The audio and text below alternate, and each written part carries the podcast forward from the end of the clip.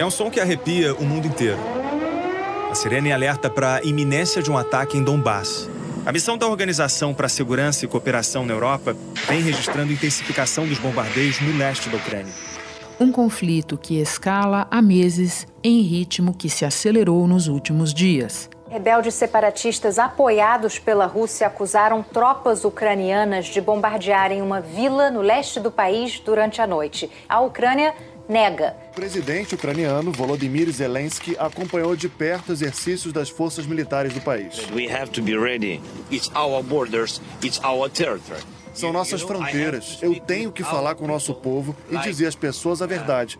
E a verdade é que temos muitas informações diferentes. Joe Biden voltou a dizer que os russos seguem fabricando um motivo para justificar uma invasão à Ucrânia e que pretendem atacar a capital, Kiev, a qualquer momento.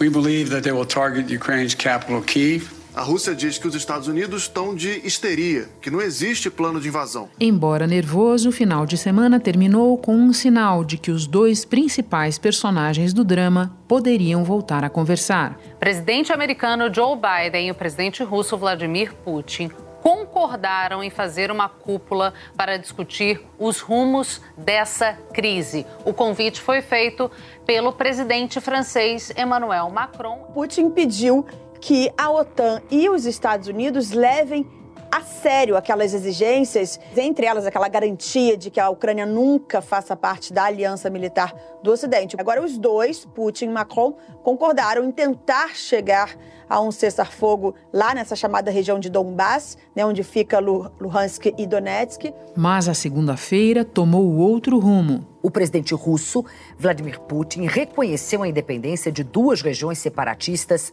no leste da Ucrânia. Num longo discurso transmitido pela TV, Putin apareceu inclusive assinando o decreto.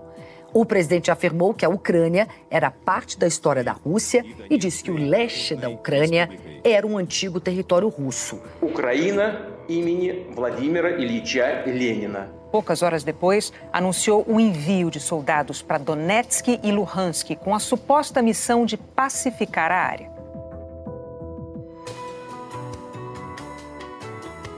Da redação do G1. Eu sou Renata Loprete e o assunto hoje é a benção de Moscou ao separatismo na Ucrânia. Um episódio para entender a nova fase da crise de repercussão mundial que se desenrola onde um dia foi a União Soviética. Minha conversa é com Guga Chakra, comentarista da Globo em Nova York. Terça-feira, 22 de fevereiro.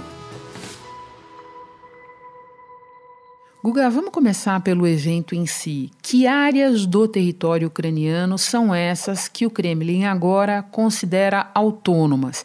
O que vinha acontecendo por lá e por que essa declaração muda as coisas de patamar? Renata, é a região de Donetsk e Luhansk, que ficam ambas em, são duas províncias que ficam ambas na região de Donbass, que é no leste da Ucrânia. São áreas com uma população é, majoritariamente que se identifica com a Rússia, muitas vezes se identificam como russos, falam é, russo, inclusive muito próximos é, culturalmente a Moscou. Moscou, inclusive, já garantiu cidadania e passaporte russos para mais de 700 mil moradores dessas regiões. Muitos deles, inclusive, votaram no ano passado nas eleições parlamentares da Rússia. Vladimir Putin se coloca como um protetor dessa população etnicamente russa e já falou em genocídio que estaria sendo cometido pela Ucrânia com supostos ataques contra os rebeldes. Lá em Donbass, em alguns lugares, quase 100% dos habitantes eram falantes nativos de russo. Na prática, eles já é, tinham grande autonomia desde 2014, né, quando a Rússia anexou a Crimeia e iniciou um conflito nessa região. Esse conflito continua desde 2014, mas com baixa intensidade. De um lado é, estão a, a, os grupos armados, né, as milícias formadas por essas duas repúblicas separatistas, é, com o apoio da Rússia, claro, e do outro lado a Ucrânia. À medida que se vai para leste, na direção da Rússia, a coisa muda de figura. A influência russa vai aumentando. É ali, por exemplo, que fica a Crimeia, que era da Ucrânia desde 1954, mas foi tomada pela Rússia em 2014. Quanto mais perto a gente chega da fronteira, maior é a atividade militar, ou melhor, paramilitar, dentro do território ucraniano, só que a favor da Rússia. Cerca de 13 mil pessoas já morreram no conflito. O impacto desse reconhecimento é muito grande. O Putin realmente se moveu para alterar o status quo. Até, é, é, porque a partir de agora ele não reconhece mais os acordos de Minsk, é, que encerraram, de uma certa forma, aquele conflito de 2014. Então, ele muda completamente é, o tabuleiro de xadrez, que obriga é, o outro lado, seja a Ucrânia, sejam os Estados Unidos, OTAN, União Europeia, a reagirem de alguma forma. Líderes do mundo todo reagiram à decisão da Rússia e acusaram Moscou de violar o direito internacional. O primeiro-ministro britânico Boris Johnson foi um dos primeiros a reagir publicamente. O governo britânico informou que vai anunciar sanções em reação à decisão da Rússia. A presidente da Comissão Europeia, Ursula von der Leyen, também afirmou que o bloco vai reagir com imposição de sanções. Antes de ir para o outro lado, eu quero me deter um pouco mais no Putin, no discurso que se seguiu a esse anúncio.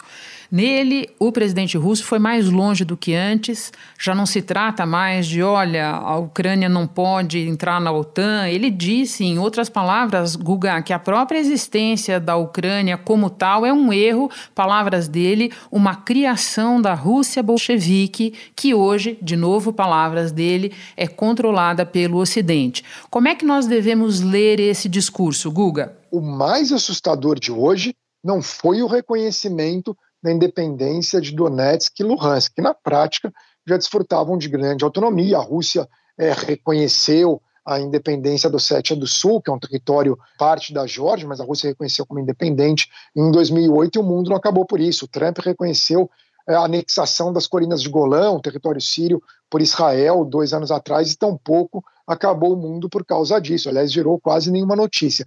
No caso, é o momento do reconhecimento e esse discurso. Eram 9h40 da noite em Moscou quando o presidente apareceu na TV russa. Durante quase uma hora, Vladimir Putin disse que a Ucrânia era historicamente parte da Rússia.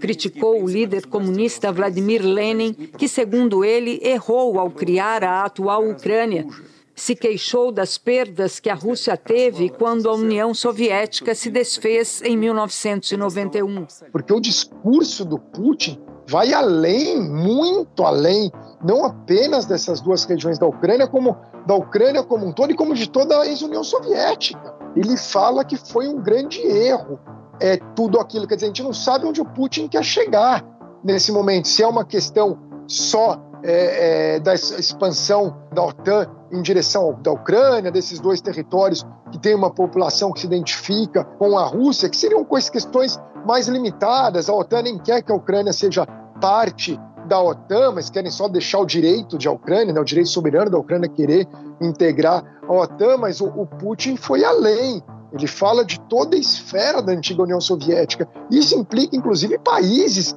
que são membros da OTAN, como Lituânia, Letônia é, e Estônia. Fala da Ucrânia não como não, é, é, não ser membro da OTAN, mas como a Ucrânia ser parte da Rússia. É algo que vai além. Putin falou que a Ucrânia fracassou em se tornar uma nação, que passou a depender de potências estrangeiras como os Estados Unidos e que hoje está dominada por corruptos. Disse ainda que a Ucrânia é um fantoche dos Estados Unidos, que o governo discrimina a população de origem russa e acusou a Ucrânia de pretender desenvolver um arsenal nuclear aproveitando as antigas instalações soviéticas com a ajuda de países ocidentais. Uma coisa é a Ucrânia não integrar a OTAN, mas seguir é, como uma nação soberana, é, independente, ainda que na esfera é, de influência russa, mas é uma coisa completamente diferente quando ele questiona a existência é, da Ucrânia como país, também é, quando ele exagera dizendo que a Ucrânia é um fantoche dos Estados Unidos. Claro que há uma aproximação maior dos Estados Unidos com a Ucrânia. O presidente Joe Biden falou por telefone com o presidente da Ucrânia, Volodymyr Zelensky, o francês Emmanuel Macron e com o primeiro-ministro alemão, Olaf Scholz. O governo americano disse que vai continuar consultando de perto os aliados sobre os próximos passos e sobre a escalada do conflito na fronteira ucraniana. Mas a Ucrânia não é tão importante para os Estados Unidos, não dá para classificar como um fantoche americano o atual governo ucraniano. Você pode até questionar o papel dos Estados Unidos na derrubada do Yanukovych, que realmente houve momentos ali. Ali na crise anterior. Na crise anterior. Ele foi destituído do cargo pelo parlamento depois de três meses de protestos contra o governo. Antes da fuga, Yanukovych tentou destruir provas contra ele e jogou documentos oficiais num lago da mansão onde morava em Kiev. O governo russo, que apoiava o regime deposto, acusou os novos governantes de terem promovido um motim armado e se recusou a manter relações com eles. O porta-voz da Casa Branca disse que os Estados Unidos estão dispostos a ajudar o novo governo em parceria com o FMI. Mas nesse momento, é, os Estados Unidos não se importam muito com a Ucrânia, para ser honesto, Renato, era algo que nem estava tanto na agenda é, americana, que a gente sabe que tinha um foco muito maior em questões ligadas à China. Guga, agora voltando ao capítulo imediatamente anterior da história. Nele, Washington vinha fazendo uma espécie de live blogging das informações de inteligência, das quais dizia dispor sobre as movimentações de Moscou. Você chegou a dizer que, na prática, era como se os Estados Unidos estivessem jogando pelo desfecho bélico da crise. O movimento desta segunda-feira confirma a aposta americana ou não necessariamente? Olha, o problema dos Estados Unidos é que o presidente Biden, o secretário de Estado Anthony Blinken e mesmo o assessor de segurança nacional Jake Sullivan, eles falavam assim como uma pessoa prevendo o resultado de um jogo. Ah, o Atlético vai ganhar do Flamengo, vocês vão ver. O Atlético vai ganhar do Flamengo. Só que, na verdade, eles têm que agir como técnico do, do Flamengo. Você tem que agir ali para evitar é, que o Atlético ganhe o jogo do Flamengo. Você tem que evitar que ocorra a invasão, fazer o possível, todas as negociações possíveis, que é o que o Macron vinha tentando fazer os Estados Unidos também, mas não é o que eles transpareciam, eles ficavam o tempo todo nessa questão, vai ter invasão, vai ter invasão. Fizeram correto de ameaçar com sanções, deixando claro onde estavam os Estados Unidos, se invadir a Ucrânia, terão sanções duríssimas. E agora, o que vocês querem negociar? Vamos dialogar, que a gente não quer que vocês invadam. Mas se você invadir, vão ter essas sanções. A Casa Branca anunciou que vai proibir novos investimentos, negócios e financiamentos nas regiões separatistas de Donetsk e Luhansk. Além disso, informou que novas sanções vão ser anunciadas em breve pela violação russa de compromissos internacionais. Já estava deixando claro ali qual que era esse posicionamento. E insistir o tempo todo em informações da inteligência americana. A inteligência americana não é queimada só por causa do Iraque, quando eles disseram que tinha armas de destruição em massa e o Iraque não tinha. É queimada porque em Benghazi eles não conseguiram prever que haveria aquela operação contra uma missão americana na cidade, onde o embaixador dos Estados Unidos acabou sendo morto em 2012. Para dar um exemplo recente, Afeganistão, né, Guga? Eles falaram que a inteligência dizia que seria uma saída tranquila do Afeganistão. Não foi. Diziam que tinham eliminado uma célula do ISIS num ataque de drone. Era uma família com crianças. Diziam há 10 anos que os dias do Assad estavam contados na Síria. O Obama falou várias vezes, com base na inteligência. O Assad está no poder 10 anos depois. Então, tudo isso também afeta a imagem da inteligência americana, que acertou muitas vezes. Acertou no caso do Bin Laden, acertou na ação contra o al-Baghdadi, líder do ISIS, acertou na ação contra o al-Quraish, recentemente, líder do ISIS, mas muitas vezes errou, tem que ter um pouco mais de cautela. Espera um pouquinho que eu já volto para retomar a conversa com o Guga Chakra.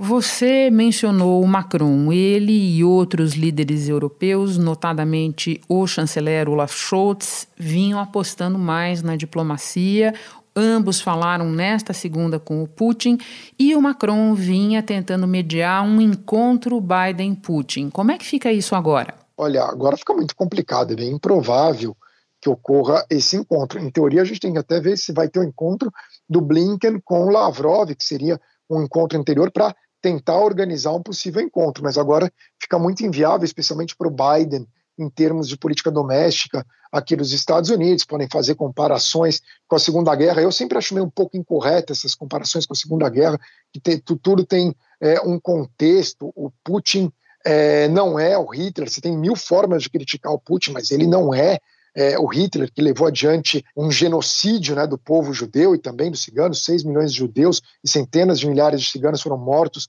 em escala industrial no holocausto judaico e no porágimos é, do cigano, dos romas, como eles preferem ser chamados. Então, assim, tem essa questão, mas podem fazer essa comparação. Então, nesse momento, é bem provável que o Biden participe de um encontro é, com Vladimir Putin. O presidente da Ucrânia, Volodymyr Zelensky, fez um pronunciamento ali à nação e sobre essa decisão do presidente Putin. Ele disse que as fronteiras da Ucrânia não vão mudar por causa dessa decisão da Rússia e que a ação de Putin foi uma violação à integridade e soberania do território ucraniano. E ele afirmou que a Ucrânia busca, a Ucrânia quer a paz. O Conselho de Segurança da ONU deve se reunir para discutir então essa escalada da tensão ali na região. Guga, no momento em que a gente conversa, Washington está já anunciando novas sanções à Rússia.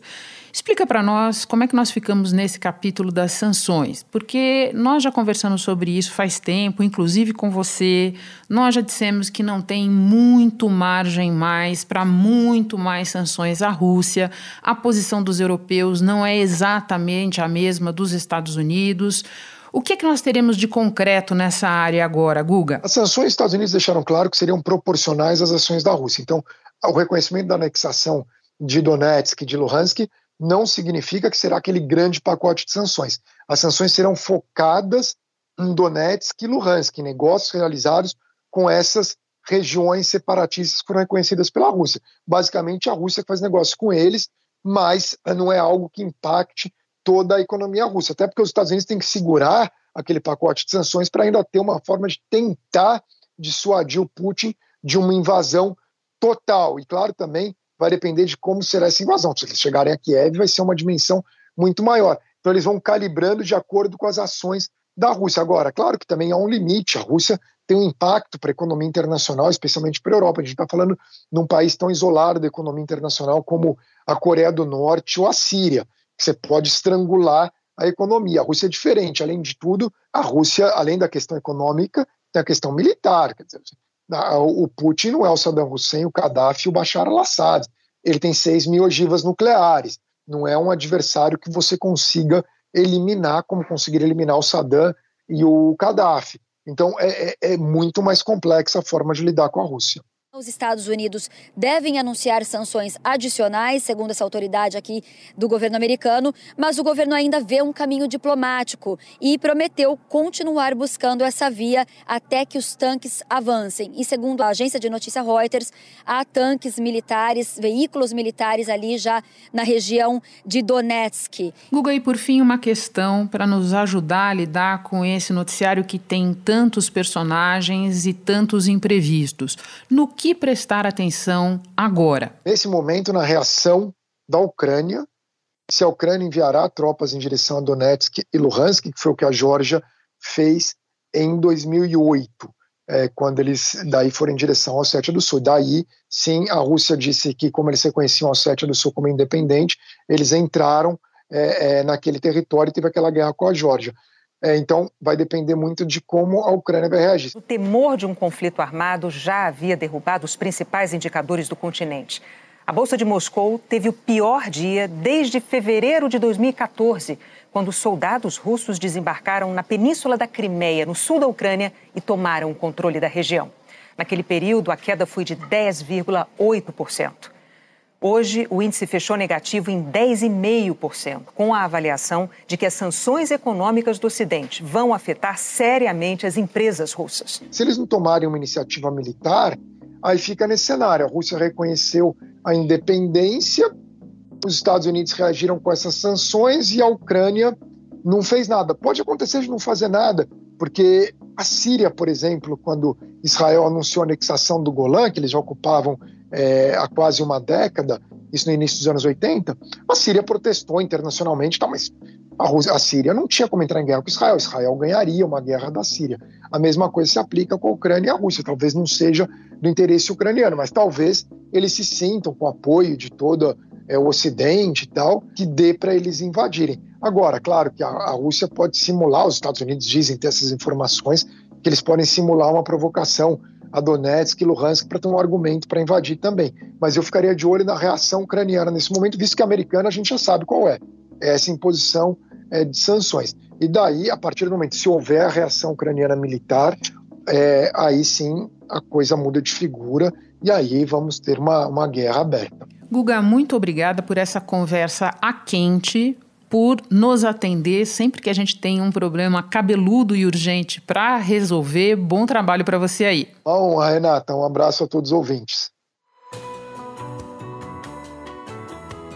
Este foi o assunto podcast diário disponível no G1, no Globoplay ou na sua plataforma de áudio preferida.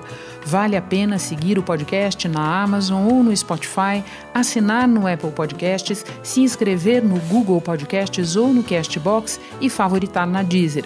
Assim você recebe uma notificação sempre que tiver novo episódio. Eu sou Renata Loprete e fico por aqui. Até o próximo assunto.